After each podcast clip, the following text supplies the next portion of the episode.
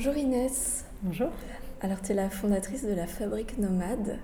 Est-ce que euh, tu peux nous expliquer ce que c'est et comment euh, comment t'en es arrivée à créer euh, à créer la Fabrique Nomade? Je, je, suis en fait ethnologue de formation pour me présenter. J'ai travaillé en France à l'étranger sur différentes problématiques sociales et urbaines.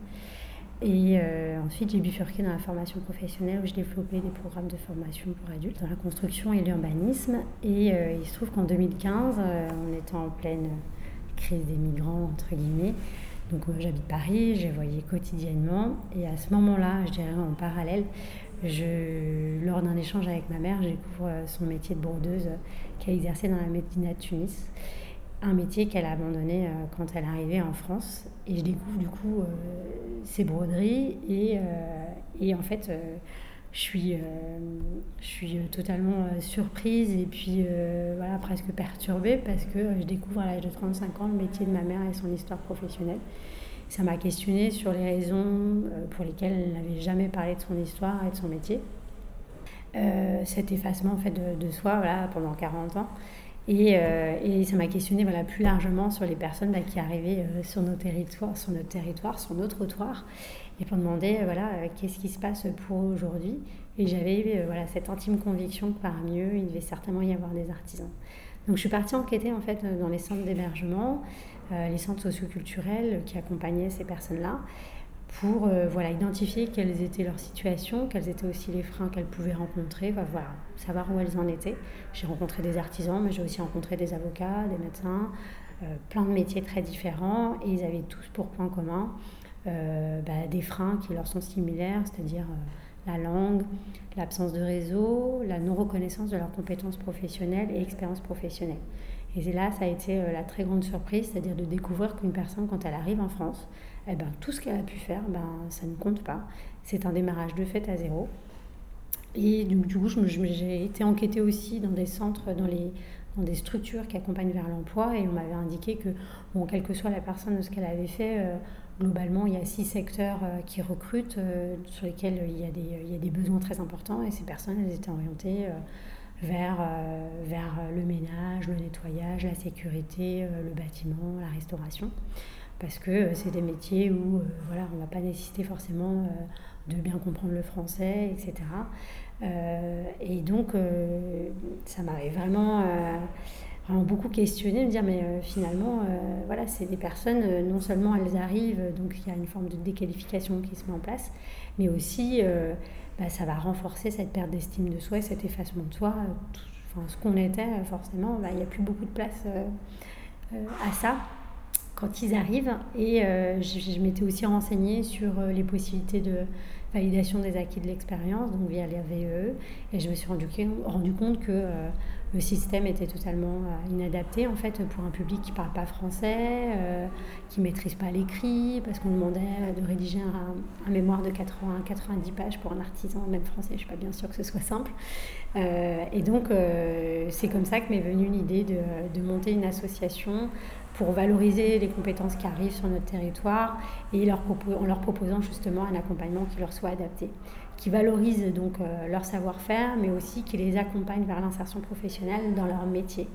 Et aussi de faire le croisement, parce qu'on ne sait pas beaucoup, mais il y a plusieurs secteurs dans l'artisanat qui sont en tension.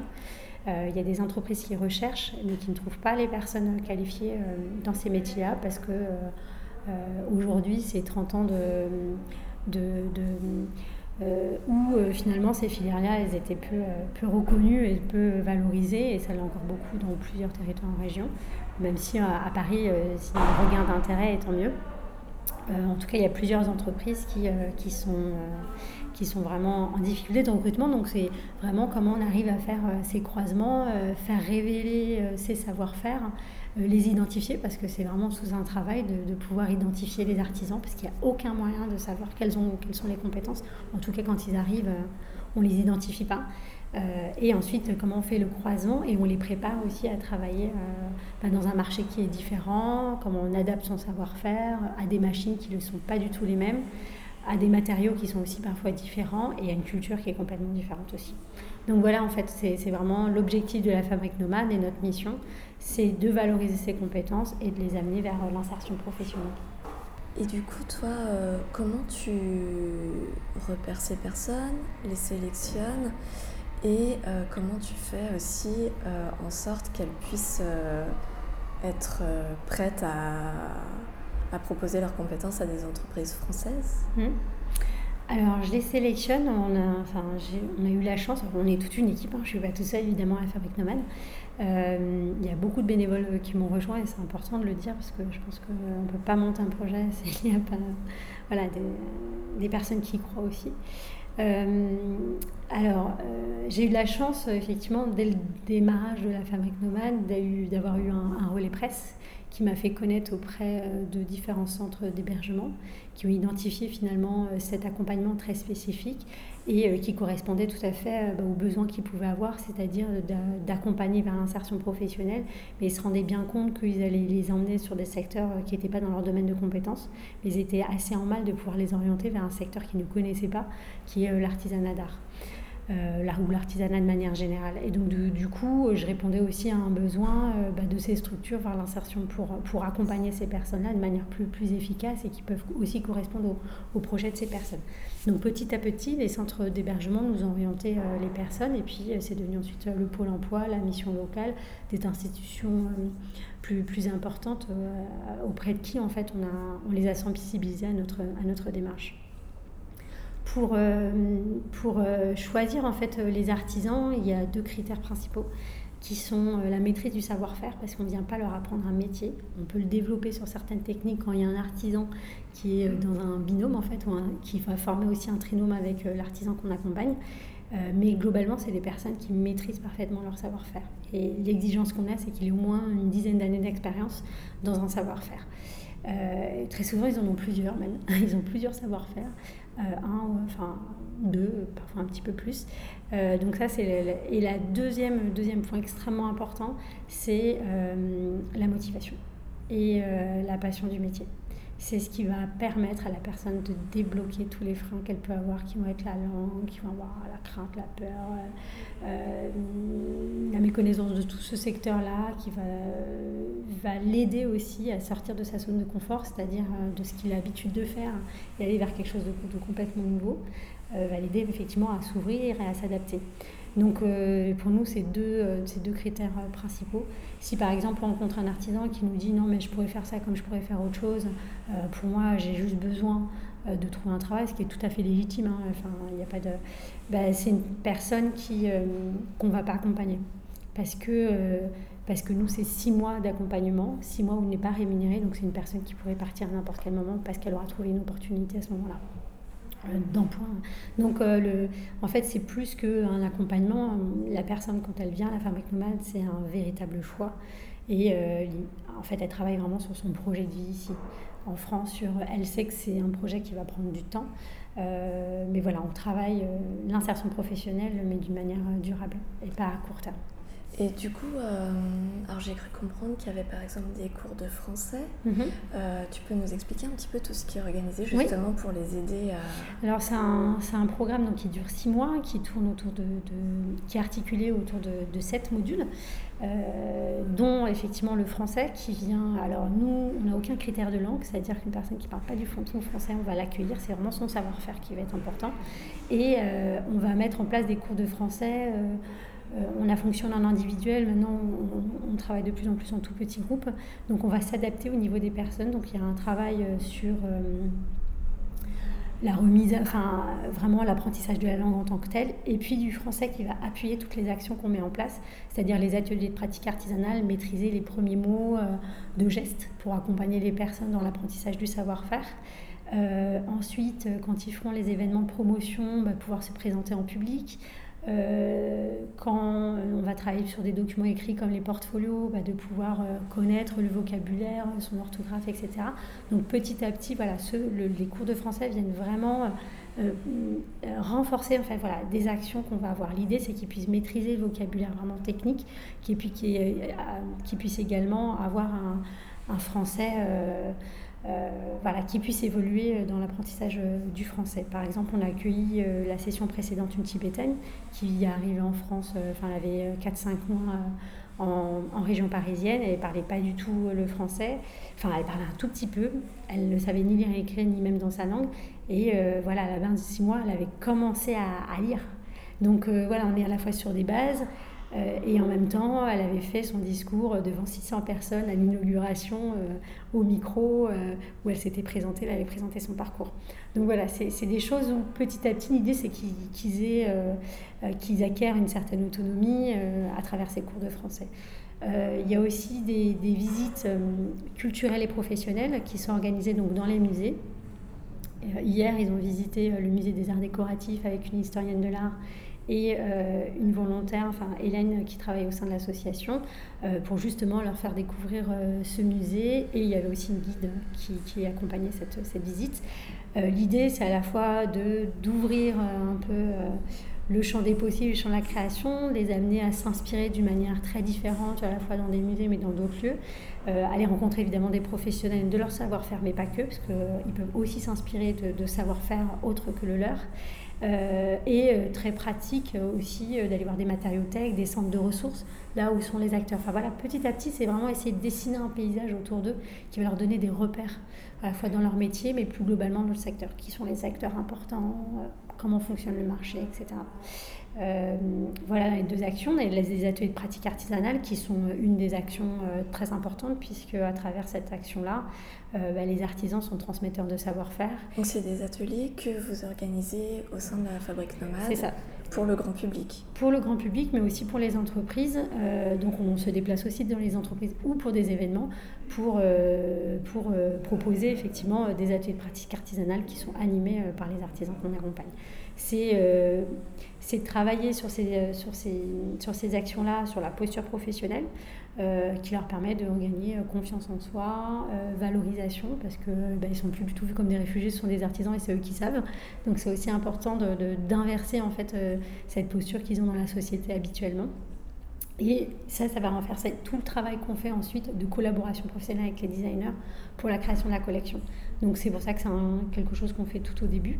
Euh, et puis ça permet de pratiquer la langue, de développer du lien social et d'être en contact avec la société. Donc ça c'est aussi extrêmement important parce que certains, c'est pas le cas de tous, mais quand même pour beaucoup, ils ont très peu de contacts, hormis les personnes euh, dans le volet social, c'est-à-dire assistantes sociales, intervenants sociaux, professionnels, la CAF, etc. Finalement avec la société, euh, ils n'en ont pas beaucoup quand ils s'investissent pas euh, dans des associations, etc. Donc c'est aussi donner cette opportunité-là.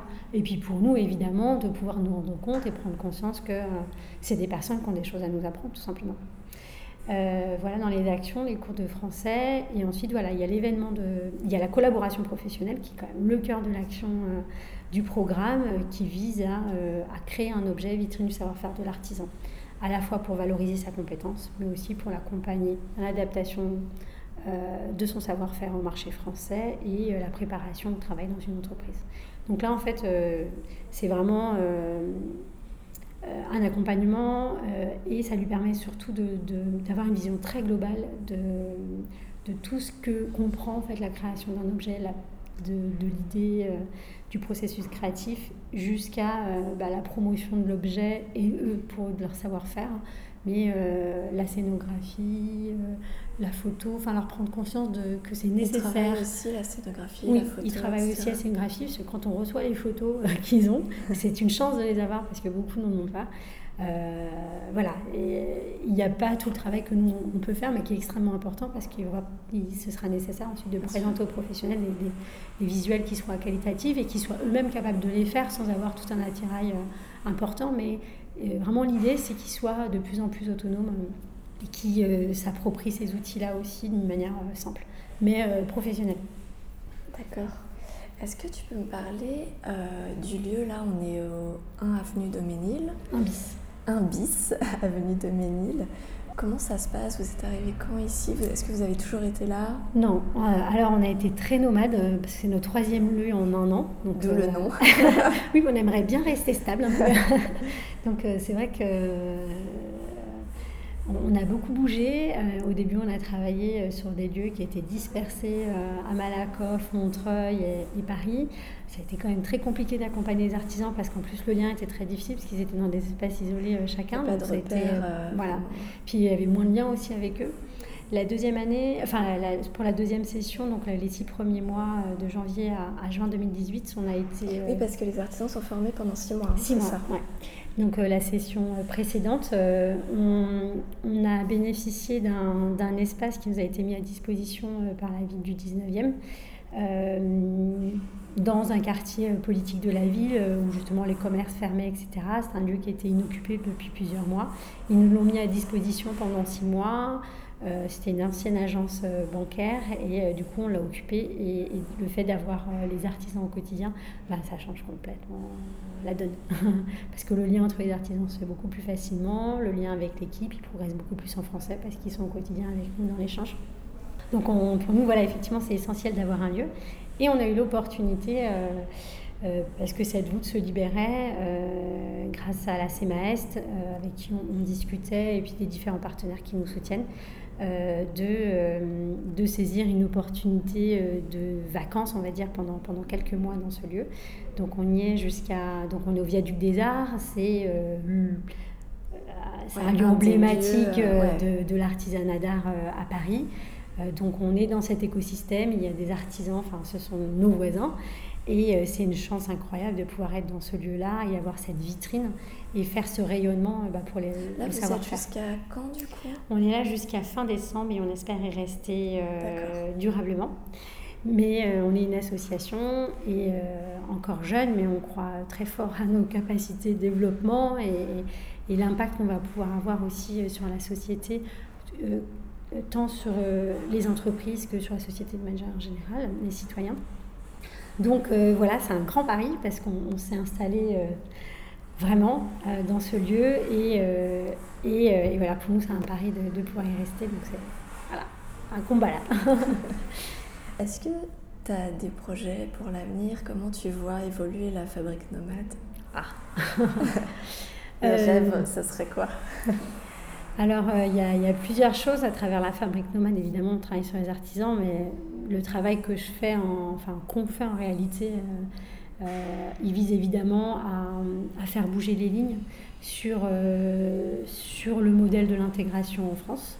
Donc on a évidemment un travail, en fait notre action elle est plurielle, elle est à la fois sur l'économie locale, par la fabrication d'objets bah, fabriqués ici par des artisans qui viennent d'ailleurs et donc de contribuer à la dynamique économique. Elle est sur le plan culturel parce qu'on on participe aussi à la préservation de certains savoir-faire qui se sont perdus en France et euh, le développement de savoir-faire de, compétences qui n'existaient pas, il y a aussi ça. Euh, et puis le partage, évidemment, du, lien social, parce qu'on travaille sur la cohésion sociale en, rapprochant certains publics et en faisant faire en sorte qu'il y ait des échanges et puis une meilleure compréhension aussi. Et il y, a un, volet euh, vraiment de plaidoyer. Euh, où euh, notre travail, c'est aussi de sensibiliser les institutions, euh, d'amener en fait à, petit à petit à faire changer bah, la manière de voir la migration en France. Et je dirais, moi, mon rêve, c'est effectivement de pouvoir un jour que, voilà, que, la, migration ou l'immigration soit considérée comme, comme une richesse plutôt qu'un fléau.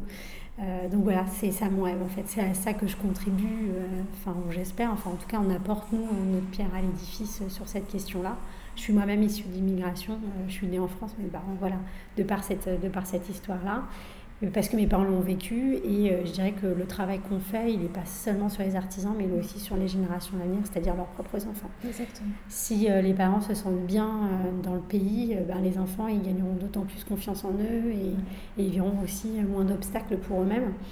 Euh, et ça, j'en parle en connaissance de cause aussi, mais je ne sais pas pour ça que je suis plus légitime, mais, mais en tout cas, c'est comme ça que je l'ai vécu. Et, euh, et c'est voilà, mon, apport en tant que, en tant que citoyenne. Euh, et voilà, ce, que nous, ce qui nous rassemble tous voilà, dans, cette, dans cette association, c'est effectivement cette, cette envie de, de pouvoir. voilà, montrer finalement les richesses et tout ce qu'on a à gagner en fait en, en, croisant ces savoir-faire. positif aussi. Oui, oui, tout à fait. D'accord. Alors, si par exemple, moi j'ai envie de participer à un atelier, de découvrir tout ça, comment je fais, où est-ce que je m'inscris, comment ça se passe? Alors, tout est sur notre site internet, donc lafabriquenomade.com. Euh, on a une programmation où euh, c'est l'ensemble des artisans qui, euh, qui, participent et pas uniquement ceux qui sont entrés dans cette nouvelle session. Donc on va croiser des artisans de 2017, les artisans de la session précédente et les nouveaux. Donc on a une programmation qui va être très riche avec des savoir-faire très différents. Qu'est-ce qu'il y a par exemple bah, très Donc on a de la céramique, de la poterie, le travail du bois, la maroquinerie, la couture. On va avoir bientôt de la vannerie, le travail du cuivre. Euh, donc euh, des savoirs, on a une perlière d'art, donc on travaille aussi le verre, donc on a vraiment des savoir-faire qui sont, euh, qui sont très très variés, donc c'est une vraie richesse et puis culturelle. c'est le Tibet, la Chine, l'Afrique, la Guinée-Conakry, le Soudan, la Tchétchénie. Donc c'est des pays, enfin voilà, il y a une diversité culturelle très très importante. Voilà, donc c'est une richesse à tout point de vue. Donc c'est euh, les ateliers de pratique artisanale, c'est un moyen de vraiment soutenir concrètement l'insertion professionnelle d'un artisan. Euh, et puis euh, d'apprendre un savoir-faire en s'initiant à un ou plusieurs ateliers. D'accord. Merci Inès. Sans